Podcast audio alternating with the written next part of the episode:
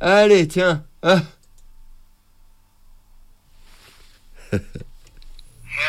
ah bah ça marche. Ah, j'ai pas fait exprès. Hein. Bon, euh, Radio Libertaire, la voix sans Dieu ni maître, ni publicité de la Fédération anarchiste, Michel Polizzi vous dit au revoir à la semaine prochaine vers les 15h30, 16h. La fumée dans le poste. Il y a de la fumée dans le poste.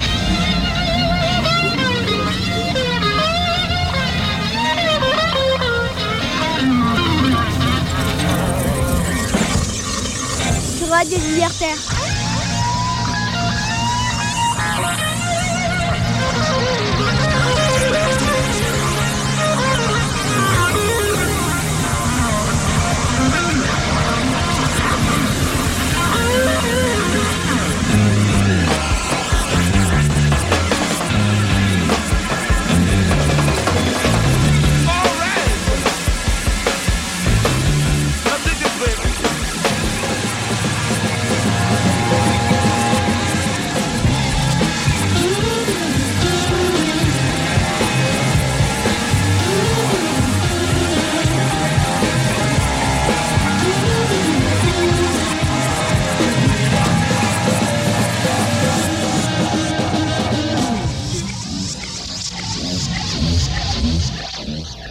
Salut à toutes, salut à tous, bienvenue dans cette édition tout à fait spéciale d'Il y a de la fumée dans le poste, l'émission de l'ancien Cirque Paris, le collectif d'information et de recherche cannabique de Paris-de-France, sur Radio Libertaire, la voix sans Dieu, sans maître, sans publicité de la Fédération anarchiste.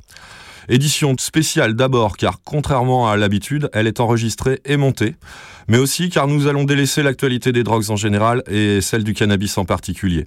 Nous ne serons quand même pas tout à fait hors sujet puisque nous allons évoquer une des plus grandes personnalités de l'histoire du psychédélisme. À l'occasion du 80e anniversaire de la naissance de Jimi Hendrix, nous vous proposons pendant deux heures de parcourir très succinctement sa vie, un peu plus en détail sa carrière, mais surtout son incroyable œuvre, incroyable par son originalité, sa virtuosité et malheureusement sa brièveté. Radio Libertaire, c'est sur 89.4 FM et sur radio-libertaire.net ou .org. Le cirque, c'est sur cirque-asso.net. La fumée dans le poste, sur notre blog, lafumédansleposte.blogspot.com. Allons-y.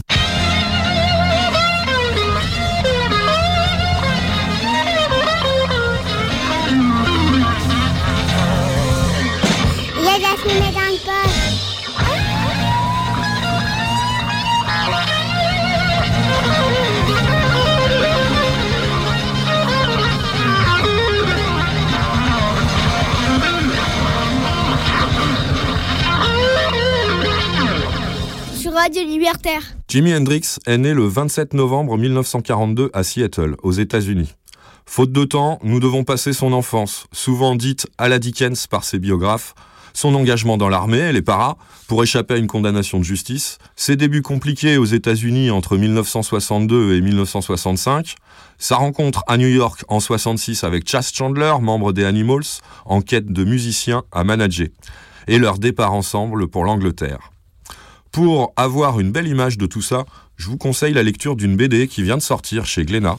Elle s'appelle Kiss the Sky, très solidement documentée et scénarisée par Jean-Michel Dupont et très joliment dessinée par Mezzo.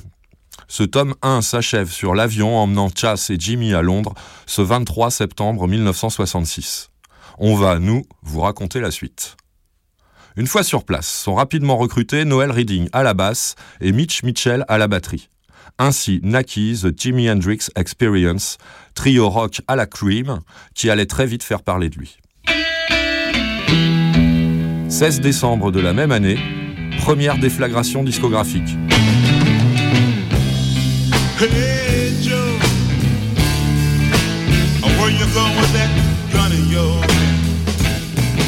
Tout le monde connaît cette intro. C'est une reprise d'un air en vogue à New York signé Billy Roberts en 1962.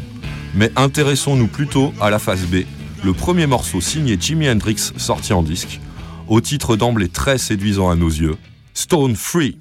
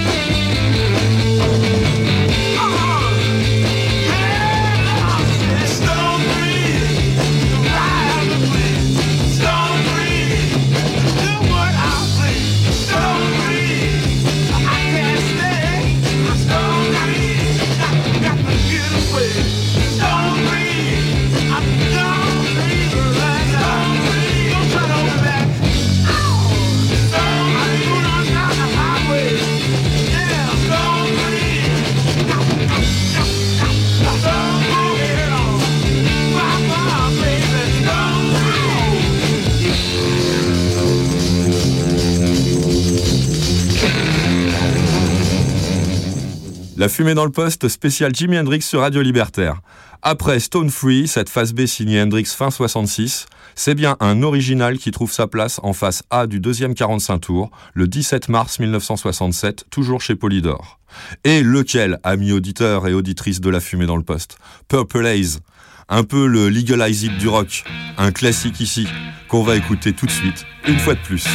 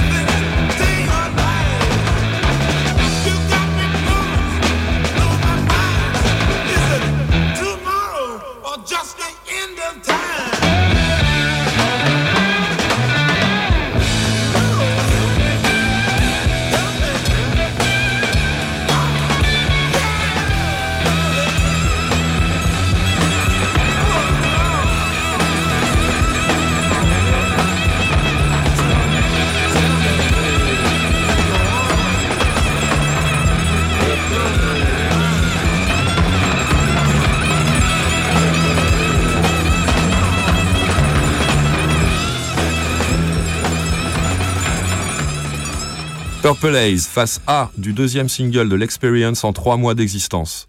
On y trouve un autre original en face B, 51st Anniversary. Un mois et demi plus tard, le 5 mai 1967, pour la première fois chez Track Records, sort le troisième single, avec encore une composition originale en face A, toujours aussi virtuose, mais dans un style et un tempo bien différents. Voici The Wind Cries Mary.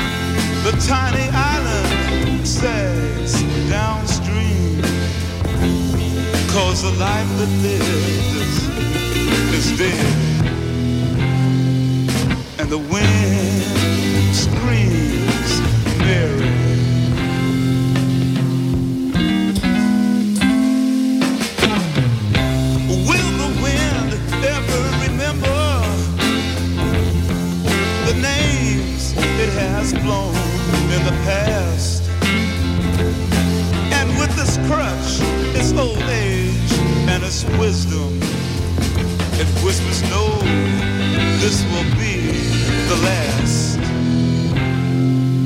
And the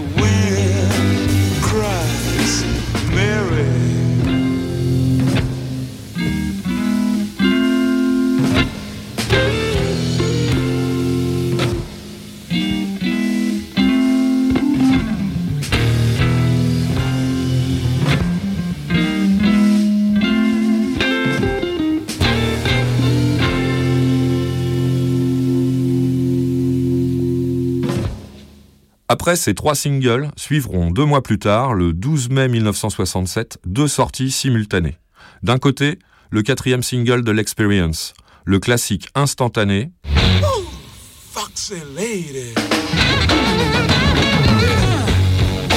avec en face B un rappel de Hey Joe.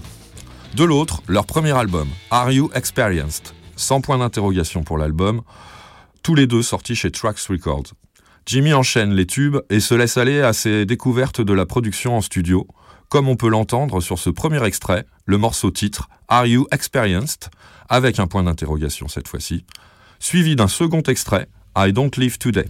C'est donc ça l'explication.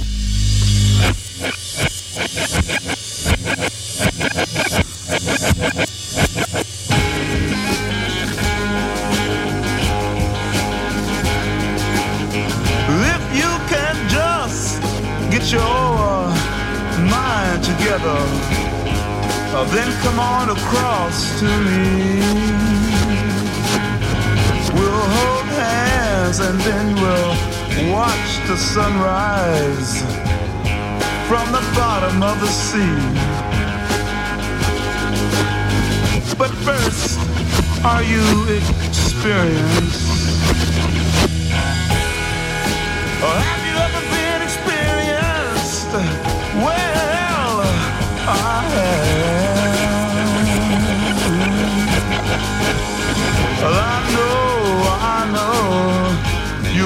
Probably scream and cry that your little world won't let you go. But who in your measly little world are you trying to prove that you're made out of gold and uh, can't be sold? So, uh, are you experienced? Have you ever been experienced? Well, I have. Uh, let me prove it to Trumpets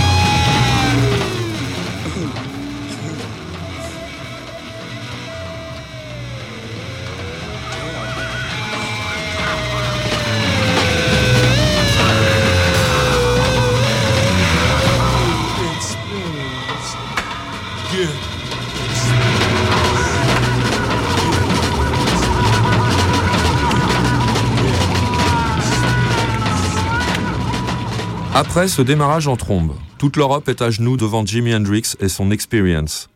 Reste à réussir le retour sur sa terre natale, même pas un an après son départ.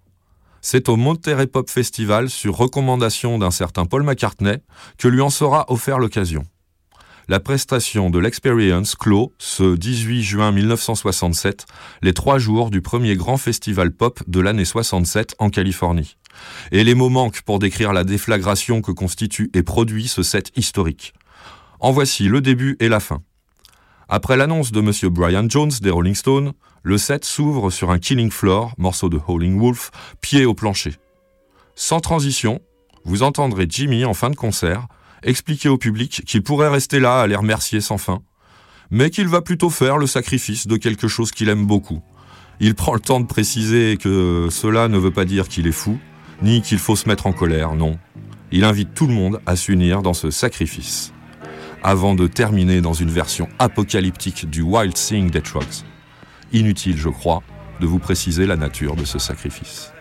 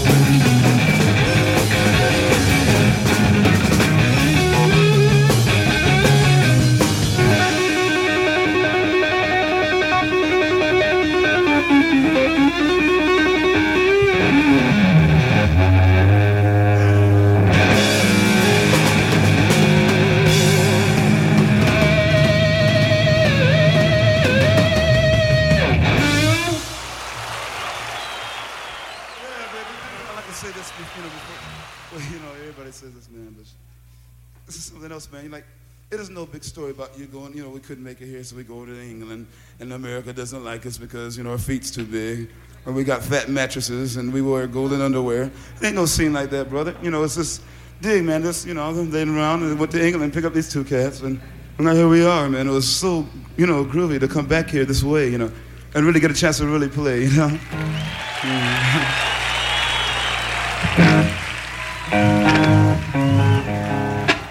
Um, uh, you know, I can sit up here all night and say thank you, thank you, thank you, you know, but but this, I would especially just grab you, man, and just ooh, mm, one of them things, man, you know, one of them things.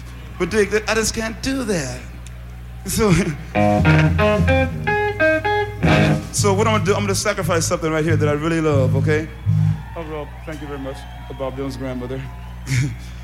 anyway, I'm gonna sacrifice something that I really love, man. This, if don't think I'm silly doing this, you know, because I'm not. I don't think I'm losing my mind. Last night, man. Oh God. Wait, wait, wait, wait a minute. Honestly, wait. Uh. Anyway, man. But today, I think it's everything all right, you know. So I'm not losing my mind. This is this for everybody here, man. This is the only way I can do it, you know. So we're gonna do the English and American combined anthem together, okay? Don't get mad. No. Don't get mad. Everybody, I want everybody to join in too, all right? And don't get mad. This is this is it, man. I, I there's nothing I can do more, man. This, ooh, look at those beautiful people out there.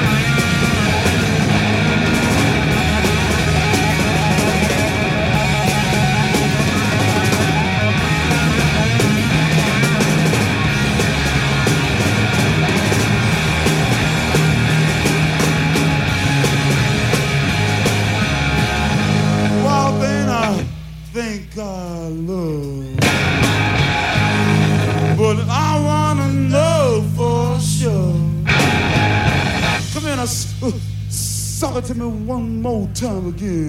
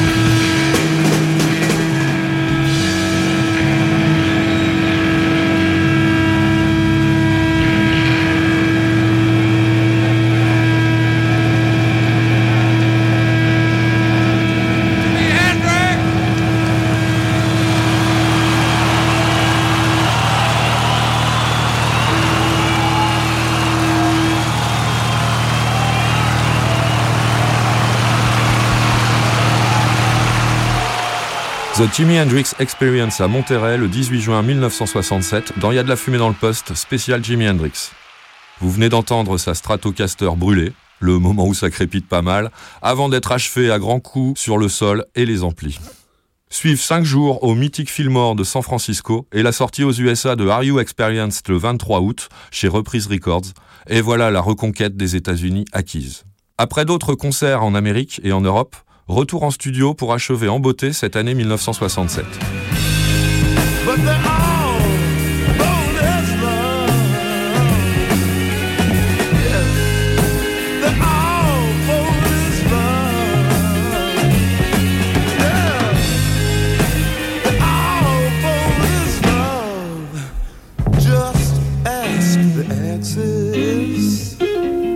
Axis, Bold as Love, sort le 1er décembre 1967.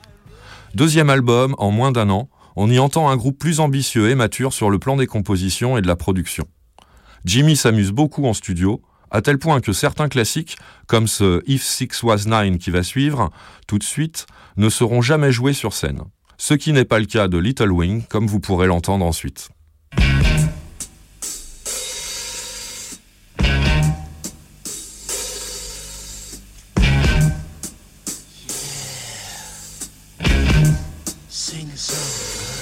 the sun.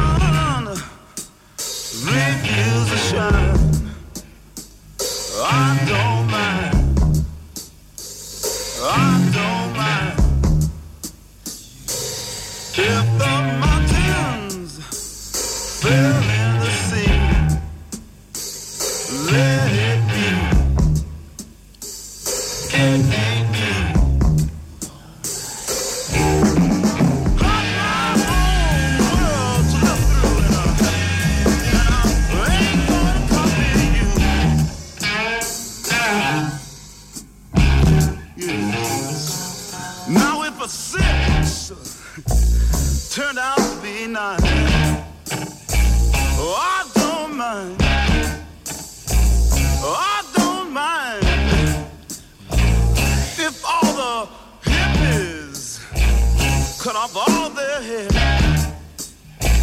Oh, I don't care. Oh, I don't care.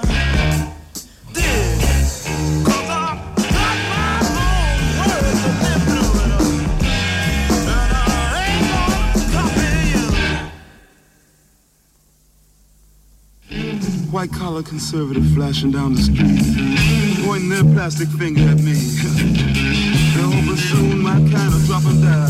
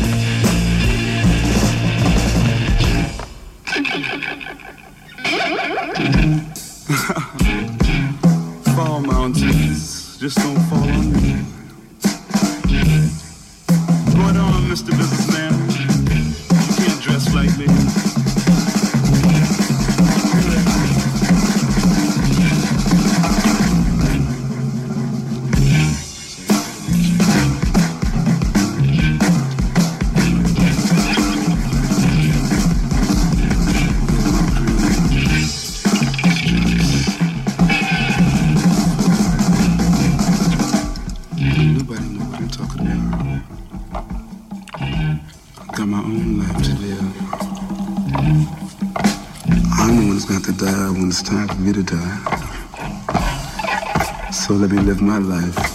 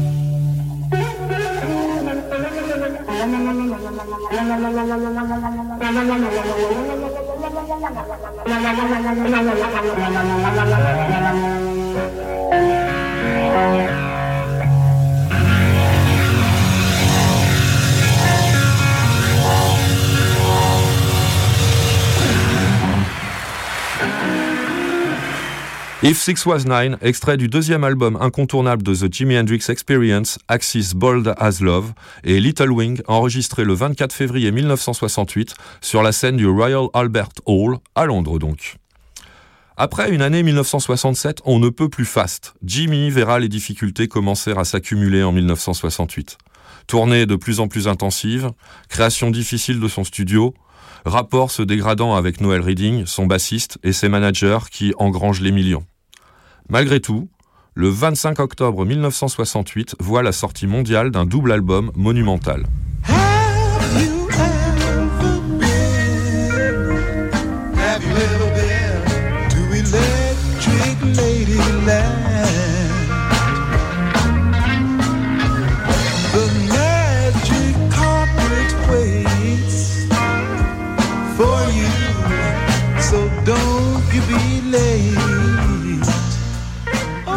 Pour la première fois seul à la production de ce troisième album de l'Experience, il réalise son grand chef-d'œuvre studio, Electric Ladyland, où Jimmy pousse encore plus loin ses penchants pour le travail de studio.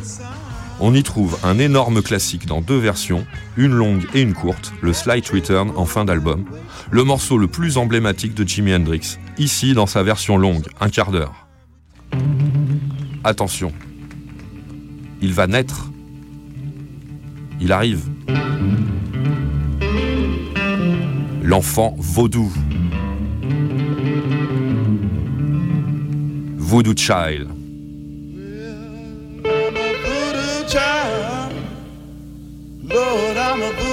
Child.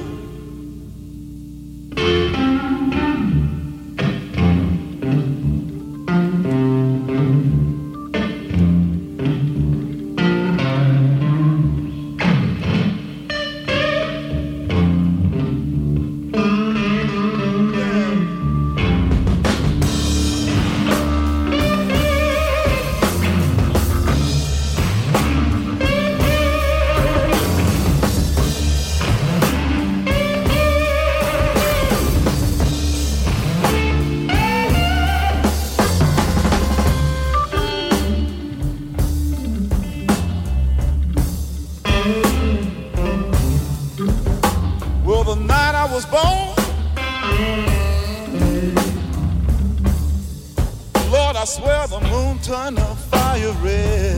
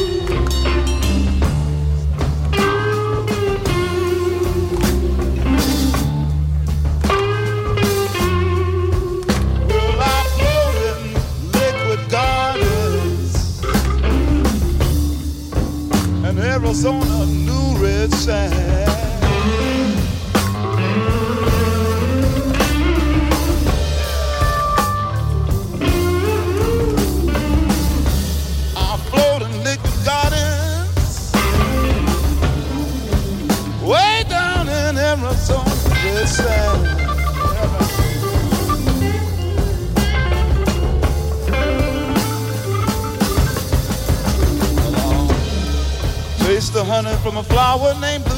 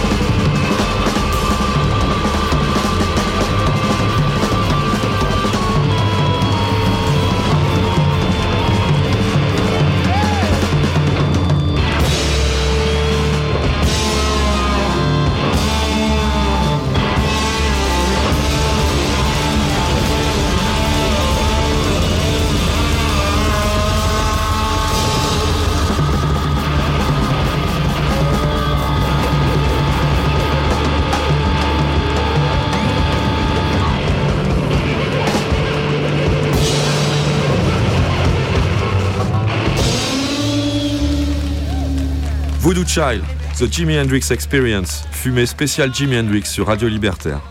Dans ce morceau, qui prend l'essentiel de la face A du double 33 tours qui est Electric Ladyland, on peut entendre Mitch Mitchell à la batterie comme d'habitude, mais pas Noel Reading à la basse. C'est Jack Cassady du Jefferson Airplane qui s'en charge. Steve Winwood complète ce superbe casting à l'orgue. Trois prises ont suffi, seules la première et la troisième, grandioses, trouvent leur place dans le mix final. L'autre passage incontournable de cette pierre angulaire du rock psyché, c'est l'intégralité de la phase C. Longue et douce rêverie psychédélique à base aqueuse, pluie, mer, océan. En voici les deux morceaux principaux.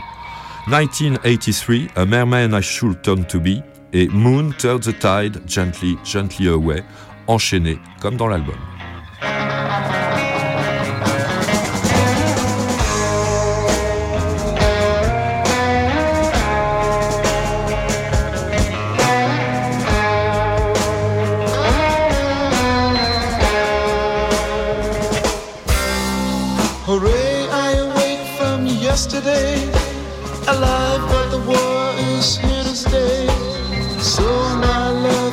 And me decide to take our last walk through the noise to the sea. Not to die, but to be reborn. Away from land so battered and torn. Oh,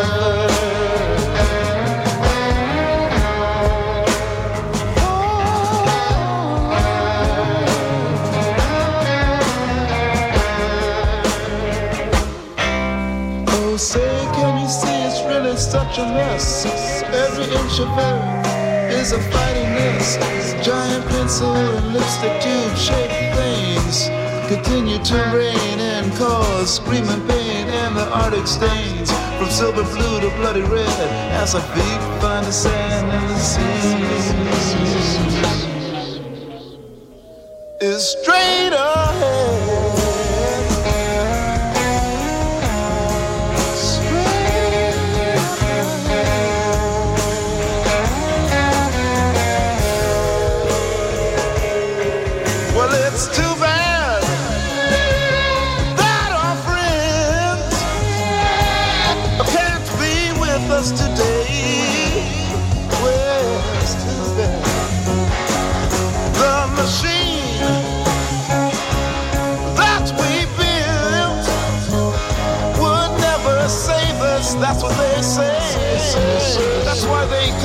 today.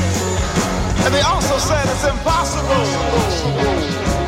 for a man to live and breathe underwater forever was a main complaint. And they also threw this in my face. They said, anyway, you know good and well it would be beyond the will of God and the grace of the King, grace of the King.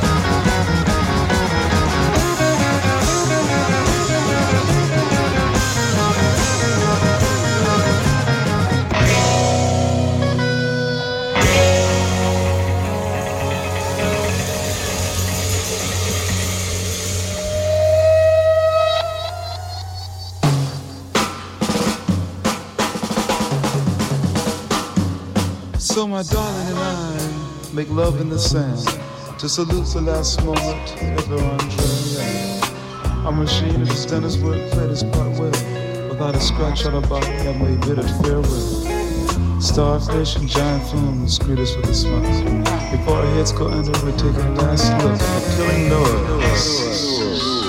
Walk the outer style.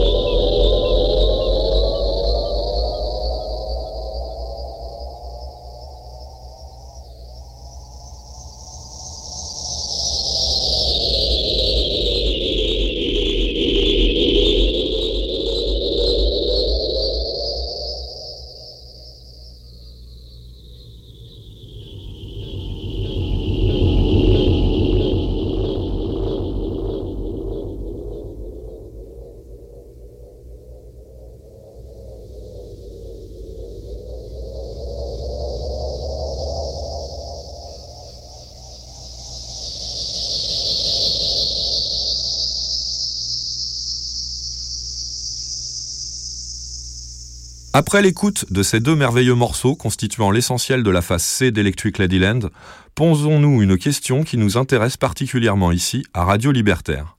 Hendrix était-il un artiste engagé? Au-delà du fait que son œuvre représente un des meilleurs exemples de la bande-son des mouvements contre-culturels des années 60 aux États-Unis, beatnik et hippie, a-t-il fait preuve de contestation, d'engagement au sein de son œuvre? La réponse est évidemment Oh yeah Et en voici les deux meilleures preuves.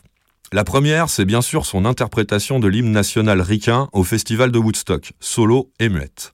Et à ceux qui pensent qu'une musique 100% instrumentale ne peut être contestataire, conseillons l'écoute attentive de ce Star Splanked Banner matinal en gardant le contexte en tête. Fin du festival de Woodstock, le lundi 18 août 1969 au matin, à cause du retard, devant une dizaine de milliers de survivants, l'expérience défaite récemment, en pleine guerre du Vietnam, Jimmy et ses Gypsy Suns and Rainbows jouent un set avec des hauts et des bas, mais qui rentrera dans les légendes, notamment à cause de ça.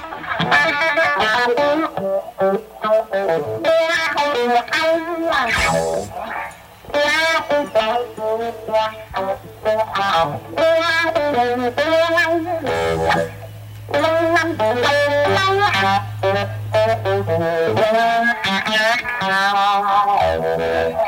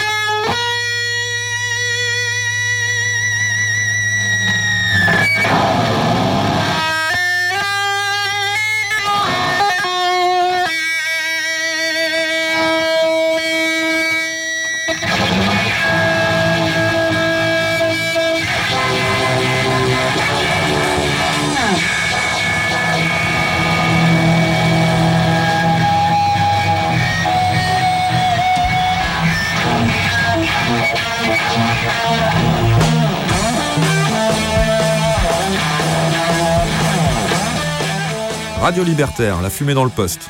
Vous venez d'entendre Jimi Hendrix vous exposer sa vision de l'hymne national des États-Unis d'Amérique, intercalé entre Voodoo Child, Slight Return et Purple Haze à l'issue du festival de Woodstock. Le second exemple prend place non loin au Fillmore West à New York. Jimmy, accompagné de Billy Cox à la basse et Buddy Guy à la batterie, le Band of Gypsies, livre 4 sets dans la nuit du 31 décembre 1969 au 1er janvier 1970. Plus explicite que The Stars Playing Banner, puisque doté de paroles, ce long morceau laisse transparaître plus frontalement le pacifisme et même l'antimilitarisme de Jimmy.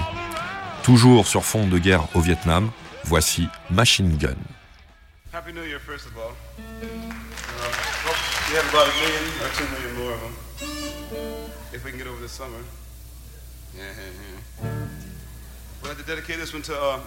Such a draggy scene that's going on. All the soldiers that are fighting in Chicago and Milwaukee and New York. Oh, yes, and all the soldiers fighting in Vietnam. Like to do a thing called machine gun.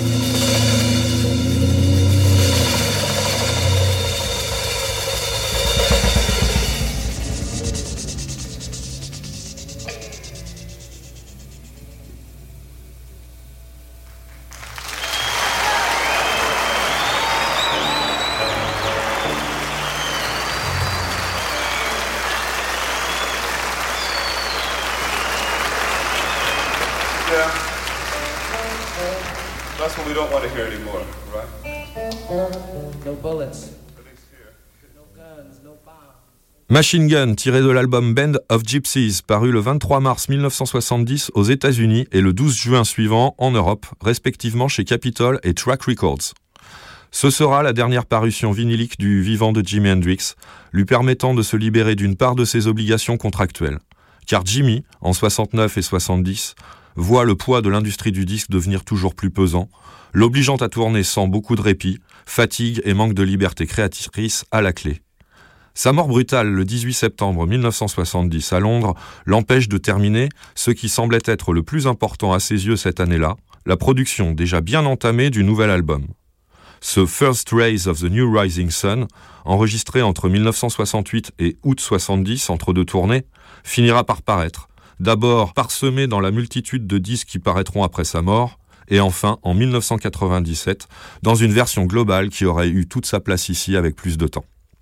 Les talents d'Hendrix dépassent largement le simple jeu de guitare. Mais son œuvre ne serait rien sans l'héritage des pionniers du blues et du rock dont il s'est emparé très tôt. Pour conclure cette spéciale Hendrix, je vous propose deux morceaux illustrant cet aspect des choses. D'abord, un des rares enregistrements de Jimmy à la guitare sèche où on peut donc juger de son jeu sans aucun effet habituel. Il interprète son classique Hear My Train Coming à Londres dans un studio photo le 19 décembre 1967. La scène a d'ailleurs été filmée et est visible sur le net. Puis une version démentielle de son autre classique blues, Red House, au studio TTG à Hollywood le 29 décembre 1968, l'incroyable Electric Church Red House. Mais n'étant pas un spécialiste de la chose, je laisse la parole à Terry Glover du magazine Rolling Stone, que j'ai traduit comme suit. Ces démons sont plus électriques et schizophréniques que ceux de Robert Johnson, le grand bluesman du Delta, qui peut par bien des aspects être considéré comme le père spirituel d'Hendrix. Hendrix joue le blues du Delta, évidemment, mais ce Delta se trouve sans doute sur Mars.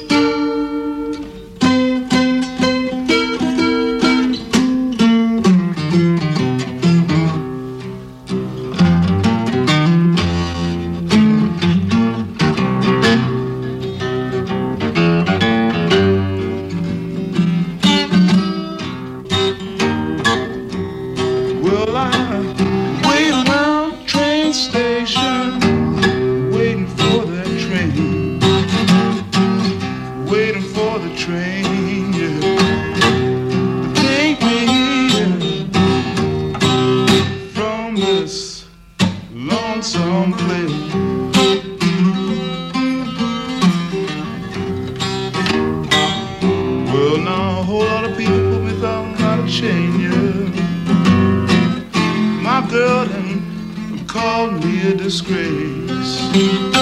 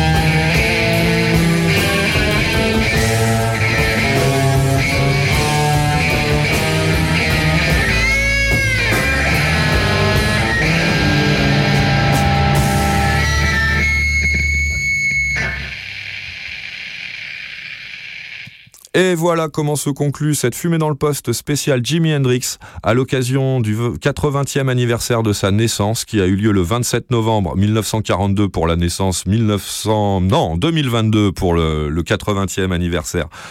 50 ans après sa disparition, on n'a toujours pas fini de mesurer euh, l'immense influence que cette œuvre a pu avoir dans l'histoire du rock, mais même bien au-delà hein, d'autres musiques, dans la production musicale, etc. Une influence incalculable 50 ans après sa disparition. C'était vraiment incroyable. Et euh, quelqu'un qui le résume très bien, c'est Pete Townshend, vous savez, le guitariste et, et cerveau des Who, qui parle de Jimi Hendrix en ces termes. S'il ne reste qu'un nom dans l'histoire du rock'n'roll dans 100 ans, ne cherchez pas, ce sera forcément Jimi Hendrix. C'est pour ça que j'espère que cette petite promenade à travers la vie, la carrière et surtout l'œuvre de Jimmy euh, vous aura plu. Elle est signée Il y a de la fumée dans le poste, édition spéciale. C'est Davou qui a monté cette édition, c'est moi-même Max qui me suis tapé le reste, avec grand plaisir bien entendu. Et j'espère donc une dernière fois que ça vous aura plu à toutes et à tous. Il faut bien sûr soutenir Radio Libertaire, vous saurez tout en vous connectant sur le site radio-libertaire.net ou .org ou directement sur le site de la Fédération anarchiste, fédération-anarchiste.org ou alors en passant euh, à Publico, la librairie du monde libertaire, au 145 de la rue Hamelot, Paris 11e. Vous pouvez également soutenir le cirque, le collectif d'information et de recherche cannabique. Ça, c'est sur cirque-asso.net. Nous, c'est Y de la fumée dans le poste, l'émission de l'ancien cirque Paris sur Radio Libertaire depuis plus de 20 ans maintenant à l'antenne de Radio Libertaire, la voix sans Dieu, sans maître, ni publicité de la Fédération anarchiste. Vous pouvez nous retrouver un dimanche sur deux, en général en direct à partir de 18h30. Nous traitons de l'actualité des drogues en général et de celle du cannabis en particulier. Et quand vous voulez sur le net, sur notre blog internet, www.lafumédansleposte.blogspot.com. On se quitte avec un dernier extrait de Electric Ladyland. Vous avez compris que c'était mon préféré, signé Jimi Hendrix. Et une reprise. Et laquelle, pour conclure, c'est du Bob Dylan dans une version largement transcendée d'All Along the Watchtower. Bis à toutes, bis à tous, ciao